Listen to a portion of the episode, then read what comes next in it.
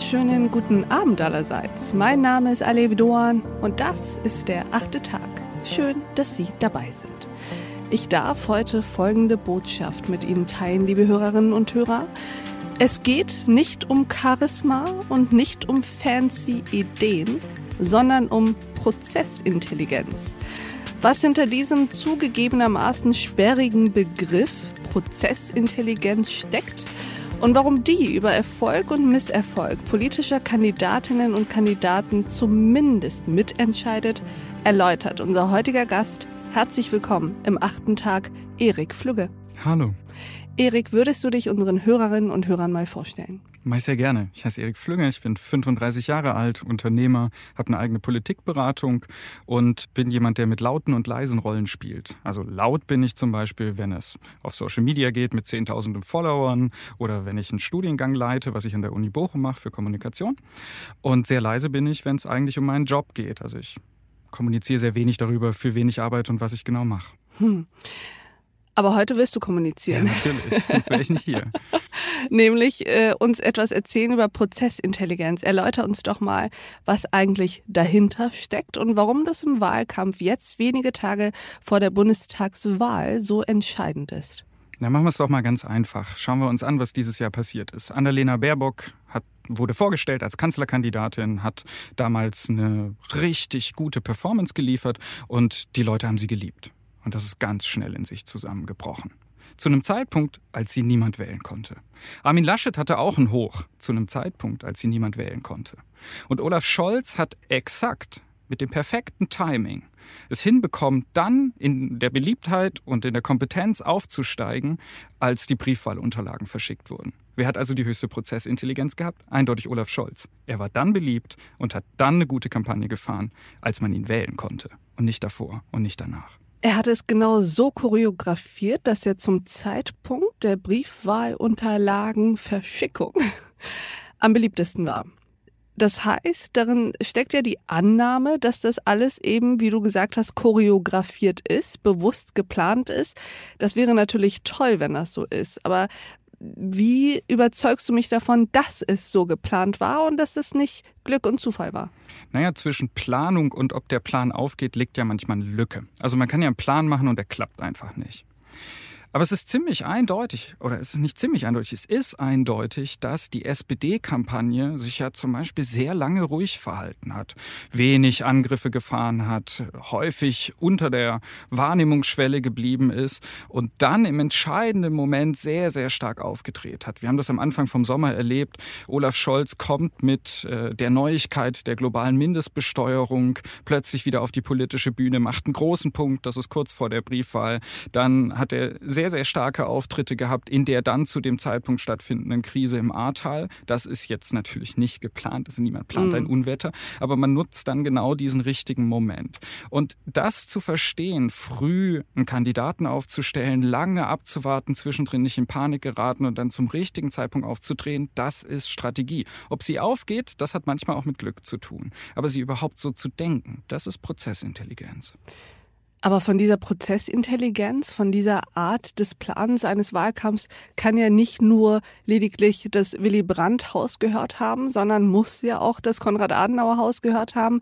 Warum hat es da nicht funktioniert? Hast du da Beispiele im Kopf, wo du jetzt erzählen könntest, da sieht man, hier hat an dieser Stelle Prozessintelligenz entweder gefehlt oder die Umsetzung von einem Plan hat nicht richtig funktioniert? Ich kann es, glaube ich, ganz gut äh, im Vergleich für, für die CDU machen zwischen der letzten Bundestagswahl und dieser.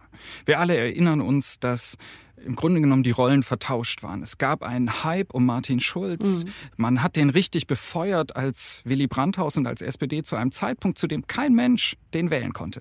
Die Wahlen waren noch nicht geöffnet. Merkel blieb damals ganz, ganz ruhig, ganz strategisch und hat gesagt, das verpufft wieder. Sie ist nicht in Panik geraten, keine schnellen Reaktionen, keine Panik, die da im Raum war. Und dann ist sie nachher ähm, wieder wie der Phönix aus der Asche aus, aufgestiegen zum richtigen Zeitpunkt und hat die Wahl gewonnen. Dieses Mal war es genau umgekehrt. Also wir haben einen Fall, bei dem die CDU zu lange verzögert hat, wer eigentlich ihr Kanzlerkandidat oder ihre Kanzlerkandidatin wird. Ähm, sie hat äh, zu lange gebraucht, diese Entscheidung zu treffen. Dann musste viel zu hoppla hopp eine Kampagne aufgebaut werden. Im Grunde genommen hat man das komplette Zeitfenster durchrauschen lassen, indem man das hätte ordentlich planen können. Und seitdem macht man nichts mehr als Troubleshooting. Und das Programm hat ja verglichen mit dem der SPD auch sehr lange auf sich warten lassen. Naja, es ist vor allem zusammengeschustert mal eben ganz, ganz schnell. Man hatte ja einfach kein Programm. Laschet ist erst am Anfang des Jahres zum Parteivorsitzenden gewählt worden. Davor war offensichtlich nichts ordentlich vorbereitet, nichts ordentlich angegangen. Und dann musste ganz schnell das Programm entstehen. Und wenn wir heute draufschauen oder auf die Berichterstattung schauen, dann merken wir, dass dieses Programm äh, gewaltige Lücken hat, nicht funktioniert. Laschet hat gerade ähm, äh, einen 100-Tage-Plan erst vorgestellt, der abweicht von diesem Wahlprogramm. Also offensichtlich hat man es nicht zu Ende gedacht.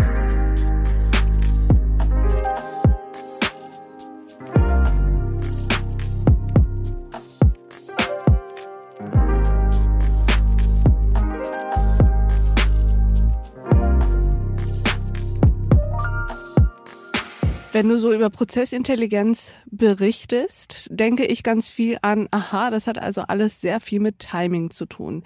Inwiefern ist aber Prozessintelligenz mehr als das ledigliche Abwarten auf den richtigen Zeitpunkt? Das ist eigentlich eine, eine Disziplin, die man lernen muss zu denken. Also man muss anfangen, so zu denken. Ich glaube, Olaf Scholz ist zweifelsohne ein Meister da drin, aber es gibt auch andere und viele Leute machen das. Ich zoome mal einfach in einen anderen Bereich rein, in dem man das sehr schön zeigen kann. Ich arbeite zum Beispiel beruflich häufig auch im Bereich von Bürgerbeteiligung. Und jetzt kann ich Leute richtig frustrieren in der Bürgerbeteiligung. Ich frage die, was wollt ihr gerne? Und dann stelle ich fest, oh, es passt nicht zum Budget, es passt nicht in die Planung, so funktioniert das nicht. Prozessintelligenz. Also das, was die Menschen ja, sagen, genau, was sie wollen, passt nicht in den Plan. Das passt da nicht rein. So. Mhm. Und dann muss ich die enttäuschen, muss ich sagen, ah, konnten wir leider nicht umsetzen. Wenn ich mir aber den Prozess genau angucke, also ich schaue mir an, wann findet das Ausschreibungsverfahren europaweit statt, wann genau finden ähm, Jury-Sitzungen statt, in denen was beraten wird. Wann planen Architekten? Und ich klinke genau zu dem Zeitpunkt, basierend auf den Plänen, bevor die Entscheidung passiert, meine Bürgerbeteiligung ein, dann können diese Ergebnisse direkt einfließen in den Planungsprozess. Es geht also darum, sich ganz genau anzuschauen, in welchem Rahmen bewege ich mich. Und wie finde ich in diesem Rahmen eine Lösung für das perfekte Timing? Es ist also mehr als einfach nur abwarten. Es ist auch bewusstes Gestalten von Prozessen so, dass sie funktionieren ist übrigens eines der Probleme, das neue Parteien in der Politik immer haben. Inwiefern? Die haben vielleicht eine ganz tolle Idee und dafür wurden sie gewählt. Ne? Also Leute, die unerfahren in der Politik sind, weil sie einen Traum haben davon, was sie gerne umsetzen wollen. Und ganz häufig, wenn die dann Politik gestalten sollen, stellen die fest, sie kriegen gar nichts umgesetzt. Weil sie nicht wissen, wie man den Prozess so gestaltet, dass am Ende auch wirklich ein Ergebnis rauskommt. Und da drin sind diejenigen, die sehr, sehr lange schon Politik machen und sehr lange Regierungsverantwortung haben, einfach besser trainiert als andere. Aber Regierungsverantwortung hat ja auch Armin Laschet. Er ist, war Regierungschef des bevölkerungsreichsten Bundeslands in Deutschland. Wieso fehlt ihm die Prozessintelligenz, die aus seiner Sicht Olaf Scholz hat? Beziehungsweise ist es wirklich Olaf Scholz, der diese Prozessintelligenz hat, oder ist es sein Beraterteam? Also bei Olaf Scholz bin ich mir sehr sicher, dass er sie persönlich entwickelt hat. Also Wie kommst du jemand, der, Es ist jemand, der noch nie mit Charisma für sich geworben hat. Also Olaf Scholz ist nicht derjenige, der die große Brandrede hält und alle springen auf, machen Standing Ovation, sondern Olaf Scholz war immer jemand, der quasi wie ein Schachspieler agiert hat. Also viele Züge im Voraus geplant hat, lange überlegt hat, wie man das macht. Natürlich hat er auch um sich drumherum Leute, die so denken, ja, dass es passt, aber er selber ist auch jemand, der so denkt. Armin Laschet ist ein anderer Typ. Armin Laschet ist ein impulsiver Typ. Wir haben mhm. zum Beispiel seine Rede am CSU-Parteitag gehabt. Da hat er original davon gesprochen, dass in entscheidenden Momenten man nicht Studien lesen sollte, nicht auf Experten hören sollte, ja noch nicht mal nachdenken sollte. Das ist ein Zitat. Laschet hat gesagt, man sollte da nicht nachdenken, sondern man muss einfach aus dem Bauch heraus wissen, was man tut. Und das ist natürlich eine absolute, eine absolute Fehlanalyse darüber, was man in einem entscheidenden historischen Moment machen sollte. Er hat unterstellt, Helmut Kohl hätte alle Fragen der deutschen Einheit einfach ohne Nachdenken aus dem Bauch heraus entschieden. Wenn man in die Geschichtsbücher schaut, wenn man wirklich nachhört, was was damals passiert ist. Das Gegenteil war der Fall. Der hat sich natürlich beraten lassen, der hat genau geschaut, wie man das jetzt organisieren kann und hat versucht, da drin Lösungen zu finden. Also Laschet hat offensichtlich einen impulsiven Politikbegriff, der führt manchmal dazu, dass man, wenn man ganz viel Glück hat, was gewinnt, aber meistens erleidet man damit Niederlagen. Dass das auch in Nordrhein-Westfalen so ist, das zeigen seit Jahren alle Umfragen. Die NRW-Landesregierung ist wirklich extrem unbeliebt im Vergleich aller Landesregierungen.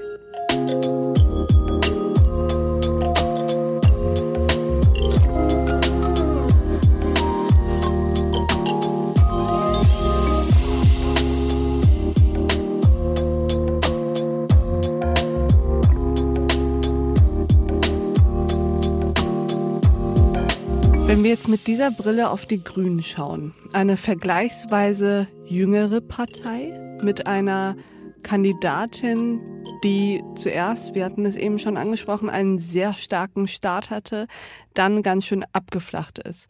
Liegt es an der Unerfahrenheit der Grünen, diese fehlende Prozessintelligenz, oder wie würdest du das bewerten?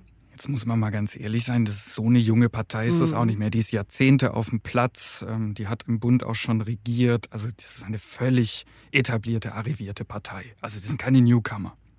Was ist aber auffällig? Die Grünen sind eine der starken Parteien in Deutschland geworden. Sie regieren ja zum Beispiel auch in Baden-Württemberg ähm, und stellen dort den Ministerpräsidenten. Sie schaffen es aber fast nirgendwo, auch nur eine Oberbürgermeisterin oder Oberbürgermeisterwahl zu gewinnen. Also wir haben fast keine grün regierten Städte. Es gibt ein paar, aber es sind sehr, sehr wenige. Es sind viel zu wenige im Verhältnis zu den Wahlergebnissen der Grünen, auch in den unterschiedlichen Und woran liegt das? Es liegt daran, dass man einfach ähm, einen Bogen drum macht, sich der Frage zu stellen, was braucht braucht es eigentlich, um eine Personeneinzelwahl zu gewinnen? Man hat immer die These von Themen statt Köpfe, aber das funktioniert bei Personeneinzelwahlen nicht. Und deswegen fehlt an ganz vielen Stellen das Training, das Erproben, das Wissen darum, wie man das macht. Man verliert regelmäßig diese Auseinandersetzung, guckt dann danach drauf und sagt, ach schade, das hat irgendwie nicht geklappt oder das war nicht unser richtiger Moment. Da muss ich aber reingrätschen. Denn du hast ja anfangs gesagt, es geht nicht um Charisma, sondern um Prozessintelligenz. Ja. Wie passt das jetzt hiermit zusammen?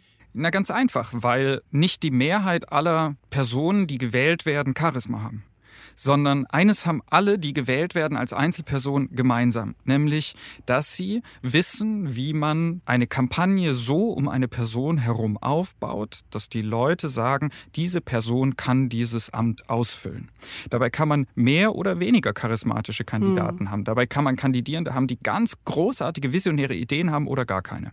Das Entscheidende ist, dass ich weiß, wie baue ich rund um einen Kandidaten, eine Kandidatin eine Erzählung auf, sodass es passt. Und das meint übrigens nicht betrügen, dieser Begriff von Erzählung mhm. oder irgendwas erfinden, sondern es heißt, wie baue ich einer Person eine Bühne, auf der sie glänzen kann. Und jetzt schauen wir uns die Kandidatur von Annalena Baerbock mal an. Ist ein Buch zu schreiben eine Bühne, auf der Annalena Baerbock glänzen kann, wenn sie dafür einen Co-Autor und halben Ghostwriter braucht? Ja, offensichtlich nicht. Also hat doch jemand sich nicht die Frage gestellt, was ist die richtige Bühne für Annalena Baerbock, sondern einfach nur gedacht, ja, und ein Buch machen wir auch noch. Hm. Ist das schlau? Nein. Wovon glaubst du denn hängt diese Prozessintelligenz am Ende ab, beziehungsweise ist die erlernbar? Oder gibt es aus deiner Sicht Personen, da ist Hopfen und Malz verloren? Das ist das eigentlich Spannende im Vergleich zu Charisma oder Visionen oder verrückte Ideen oder Kreativität. Die sind alle ein bisschen entwickelbar, aber nicht völlig neu erlernbar. Prozessintelligenz ist wirklich erlernbar, aber es ist Arbeit. Man muss sich hinsetzen und muss gucken, wie genau läuft ein Prozess ab. Zoomen wir nochmal rein in die Bundestagswahl. Die SPD hat nach der letzten Bundestagswahl festgestellt, dass ihr die Prozessintelligenz für eine Bundestagswahl schlicht und ergreifend fehlt dass sie es nicht hinbekommen hat. Sie hat dann in einem größeren Prozess mit Expertinnen und Experten eine Studie entwickelt, eine Selbstanalyse, die hieß aus Fehlern lernen. Die kann man öffentlich einsehen. Kann mhm. jeder sehen, auch die politische Konkurrenz. In dieser Studie hat die SPD sich selber analysiert und sich angeschaut, an welchen Stellen sind wir denn im Prozess nicht klug gewesen. Und sie kam zum Beispiel zu einem Schluss, wir müssen früher uns für eine Kanzlerkandidatur entscheiden. Deswegen hat sie letzten Sommer schon Olaf Scholz auf den Plan gehoben, als alle gesagt haben, was macht denn der jetzt hier schon auf dem Feld. Sie hat früher und länger vorbereitet. Sie hat sich genauer mit Timing beschäftigt. Und der Ertrag dessen ist, dass die Partei es geschafft hat, und das ist wirklich ein Knaller, von 14 mhm. Prozent auf jetzt Werte Mitte 20, Anfang Mitte 20 zu kommen. So ungefähr liegt sie ja. Und dabei ist gar nicht entscheidend, ob das nachher mit 23, 24 oder 27 Prozent ausgeht. Das Entscheidende ist, dass man es geschafft hat, in einem relativ kompakten Zeitraum mit sehr viel Disziplin und sehr viel Struktur 10 Punkte, 15 Punkte nach oben aufzuholen, was wir eigentlich in der Intensität nicht kennen. Das ist vielleicht die gute Nachricht, die ich zum Abschluss aus diesem Gespräch rausnehme, nämlich, dass Prozessintelligenz nichts ist, was vom Himmel fällt, auch keine Begabung, kein Talent ist, sondern etwas, das man lernen kann, das man sich anerziehen kann, wenn man diszipliniert ist, selbstdiszipliniert ist, sich Strukturen wirklich anguckt und mit Fleiß sich in Prozesse reindenkt und vor allem versucht, ein wenig vorauszuschauen. Ganz genau. Lieber Erik Flügge, vielen Dank für diese Erkenntnisse. Vielen Dank, dass du am achten Tag warst. Dankeschön. Und ich danke auch Ihnen, liebe Hörerinnen und Hörer, fürs Mithören und Mitdenken. Und ich würde mich freuen, wenn wir uns im nächsten achten Tag wieder begegnen. Bis dahin, auf sehr, sehr bald. Ihre Alev Doan.